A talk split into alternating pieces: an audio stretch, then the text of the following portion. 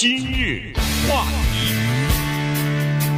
欢迎收听由钟讯和高宁为你主持的今日话题。在今年的总统大选当中呢，有几个非常关键的摇摆州啊，因为人口结构发生了变化，呃，这个新的登记选民的发生变化，尤其是亚裔的选民。呃，登记选民呢突然增加了，而且增加的幅度很大，所以呢就导致呃这个选举当中呢就出现了一些转变啊，比如说在密西根州啊、亚利桑那呀、内华达呀，呃这些州，呃他就开始以前都是在二零一六年至少是选这个川普的，这次呢呃这几个州呢就转到这个民主党这边了哈，就是呃拜登获得了多数票。尤其是比较关键的一个州，就是这个呃乔治亚州啊，在乔治亚州呢，呃亚裔的选民呃突然增加了，比二零一六年好像增加了百分之九十一，而且在亚裔选民当中有将近呃百分之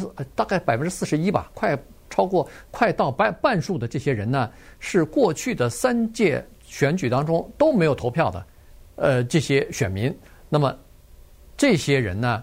他们的投票就恨不得就是扭转了整个州的这个选举的态势，所以今天呢，我们就把这个事情呢跟大家讲一下，因为这个现象出来以后啊，恐怕会对未来的几十年的美国的政治格局和大选的格局啊，产生比较深远的影响。呃，没错，因为乔治亚州是一个深红的州啊，那美国的大南方。呃，一九九二年的时候，一个年轻的美国白人竞选总统叫克林顿，他。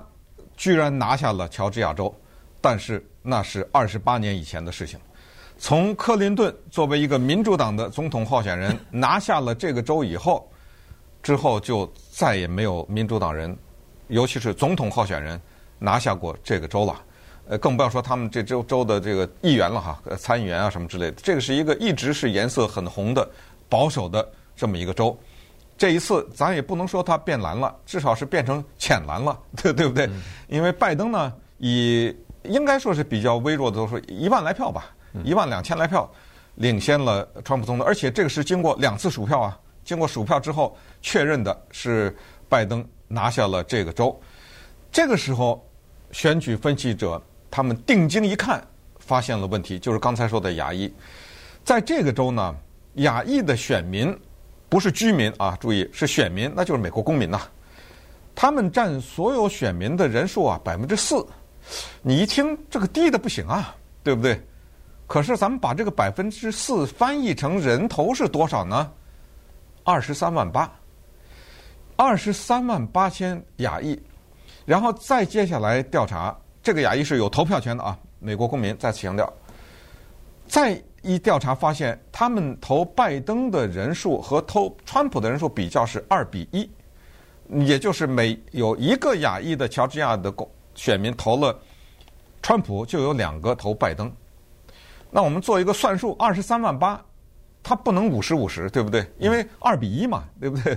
那二十三万八就是五十五十的话，还有十万以上呢，对不对？可是刚才说了，拜登只领先川普万把来票，没有到十万票啊。那可不可以就这么说，是亚裔把拜登推上去？可以这么说吧，对不对？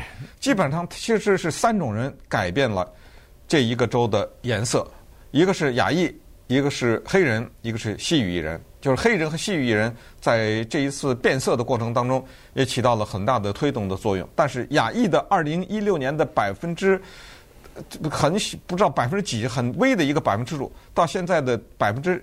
九十一的增加，就等于提高了一倍啊！等于，嗯，对，将近一倍的人，就是过去从二零不知道多少年以前，就是刚才你说之前三届都不投票的这些人，从二零一二年开始就没有投票，就不投票的这些人，突，我们说只是亚裔啊，嗯，突然之间都出来投票来了，呃，这个情况特别值得分析。而且呢，在接下来的未来的某一次的节目当中，我们还会专门的给大家介绍，乔治亚州有一个不得了的选举，就是一月五号。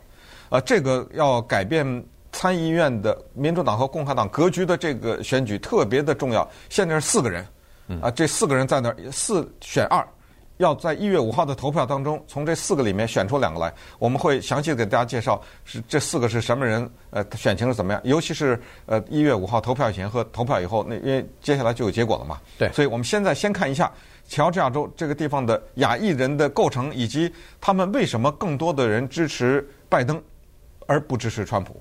对，所以这个呃真的很有意思啊！刚才还说的二十三万八千票在乔治亚州，这是亚裔的选民，但是别忘了，他不是每个人都出来投票，只有百分之，比如说咱们就说百分之六十六十五出来投票，在这百分之六十五里头，居然有二分之一的人，呃，就是二对一的这个比例是支持民主党的，这个很有意思。但是人们都在强调说，你。Joe Biden 在那儿赢了，当然这是非常微弱的这个多数了哈。呃，胜了这个呃乔治亚州的总统选举，它不意味着在参议员的选举当中就都给投把票投给民主党的参议员的候选人啊。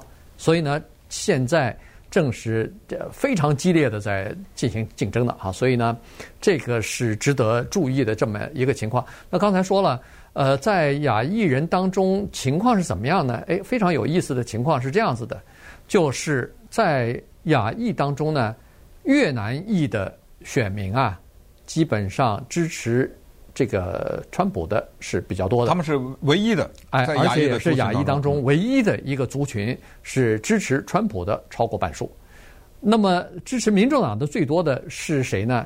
印度裔的啊，所以呢，这两个。呃，是很有意思啊。这个印度裔的为什么多呢？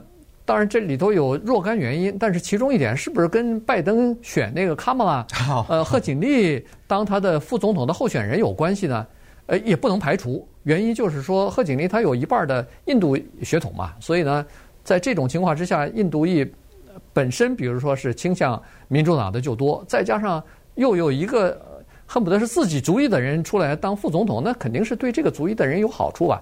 我们就假设一个，如果要是有一个华裔的人，呃，成了一个副总统候选人的话，那华裔可能投这个这一对总统和副总统的，呃，这个几率比比率可能就会提高一点哈。这个，呃，目前咱们不知道，但是现实的情况就是，印度裔的投那个呃共和呃投民主党的。比例在这个华裔呃，在亚裔当中是最多的。嗯，然后接下来我们再看一看，它有一个非常有名的县叫 Gwinnett County 啊，这个县，这个县的亚裔是在整个乔治亚州的诸多的县当中最多的。二零一六年亚裔九千五百人投票，这是记录的清清楚楚的。二零二零年仅仅是四年三万，对，这不是三倍吗？嗯，对不对？对，呃，就出来投了。你再看看这个县发生了什么情况？这个县有县政委员五名，你从他的县政委员的人数，你就可以知道他多大了。这个县五名啊，那就是每一个人都管一个区嘛，对不对？对，管一个事务，对不对？咱洛杉矶县也是五名啊。是啊，你想想，你可以想象他这个县有多大。这个五名县政委员在二零二零年选票上面呢，之前啊，全都是共和党人。全都是白人。二零二零年投完了票以后，这五个人全没了。这这 这五个人，现在这个县的五个县政委员，全都变成民主党人了。你说还有这样的事儿？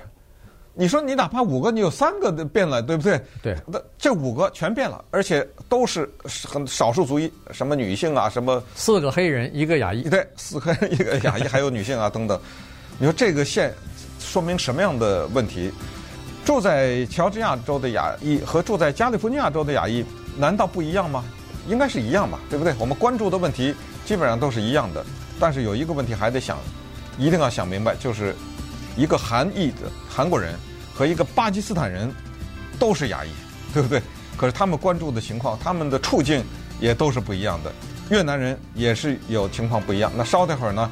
我们呢，呃，稍微分类的看一看，然后再看一看他们的崛起，跟那个政客之间的关系又发生了什么样的转变。今日话题，欢迎继续收听由中讯和高宁为您主持的《今日话题》。这段时间跟大家讲的呢是亚裔选民，这次呢在乔治亚州啊，他们呃。呃，突然增加大批的增加的这个投票呢，呃，把这个乔治亚州呢等于是翻盘了啊，从原来传统的这个共和党的这么一个州呢，呃，变成了民主党获胜的这么一个州了哈，所以呢，这个事情呢值得关注，而且更要了解的就是为什么会在今年大幅的这个增加选票哈，人们更积极的在进行投票。我指的主要是这个亚裔哈，因为什么呢？因为在乔治亚州啊。呃，有这么一个越南裔的这么一个亚裔，他叫做 Long Tram。他在二零一七年的时候啊，当时是为了呃，就是乔治亚州的一个呃民主党人啊，这个叫做 Ossoff。嗯，他现在呢也是在竞选那个联邦的参议员呢。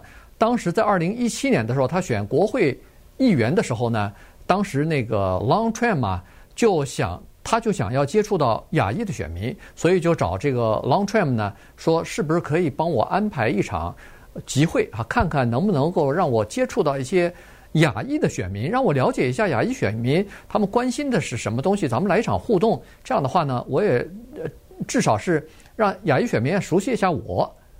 结果这个 Long Tram 发出通知，说是几月几号我们有一场见面会，和这个民主党候选人见个面儿。咱们稍微的聊一下呃政治方面的问题，没有一个人出席，那场是非常失败的这么一场见面会。但是到二零二零年选举的时候，情况完全变了。呃，尴尬到极致，因为是出席率是零，这个简直是恨不得找个地缝钻下去啊，对不对？人家这么一个政治人物，现在要见面会，而且。Long Tran，他不是一个孤身一人，它是属于一个机构啊。对，它这个机构下面有很多的名单，它都有各种渠道发送出去这些名单，没有一个人来。呃，现在呢，就仅仅三年多，不到四年，情况发生了这么翻天覆地的变化。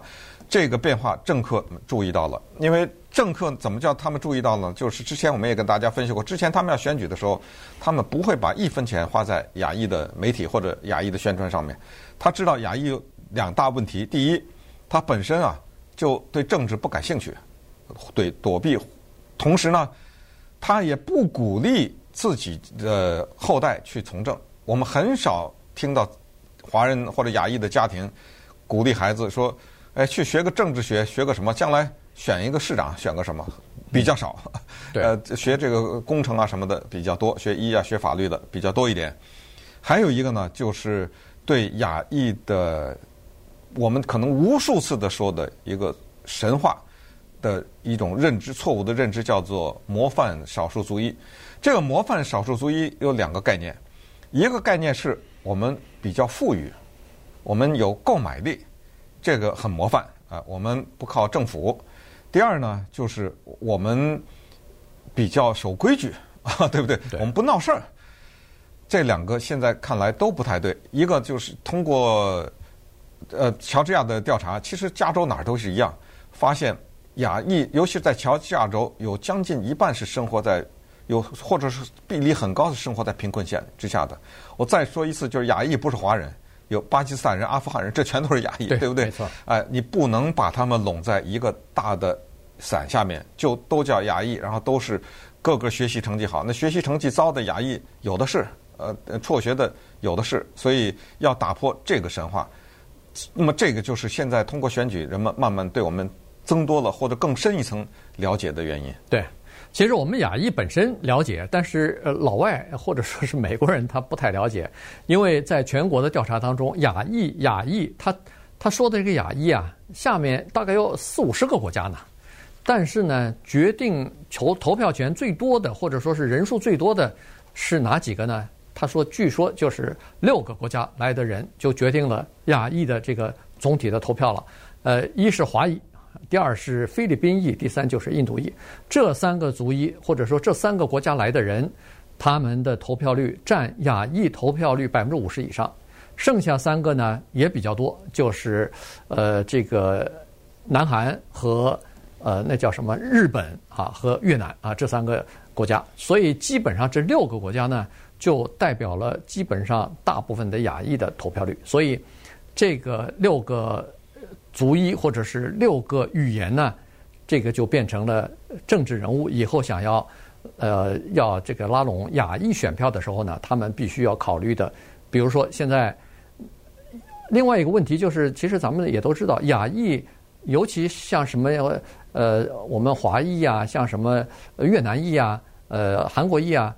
基本上他们的这个外语的水平，英文的水平比较差，所以要想联系这些族裔的人的话，你在做宣传的时候必须要用他们的语言。所以这就是为什么在亚裔的有几个，比比如说韩语的、中文的呀，呃，这些印度文的、这些越南语的、这些报纸、广播电视上呢，他必须要有用他们的语言做的政治广告才可以。你要是全部用那个通稿，全部是英文的话，呃，达不到效果。嗯嗯，所以所以这一次像马上一月五号的投票的时候，有一个候选人 Warnock 什么之类，他们都开始了。嗯，呃呃。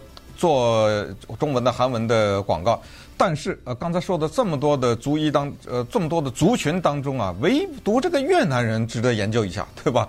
呃，这为什么？因为他们支持川普的人数是百分之四十八，支持拜登是三十六，呃，这里面比例蛮大的，呃，差得很大。这个特殊的族群为什么他们在诸多的亚裔的族群当中，刚才说五十多个族群是唯一的一个。这里面原因非常的多，这个也非常的值得聊，所以我们准备有机会呢，把这个情况也给大家分析一下。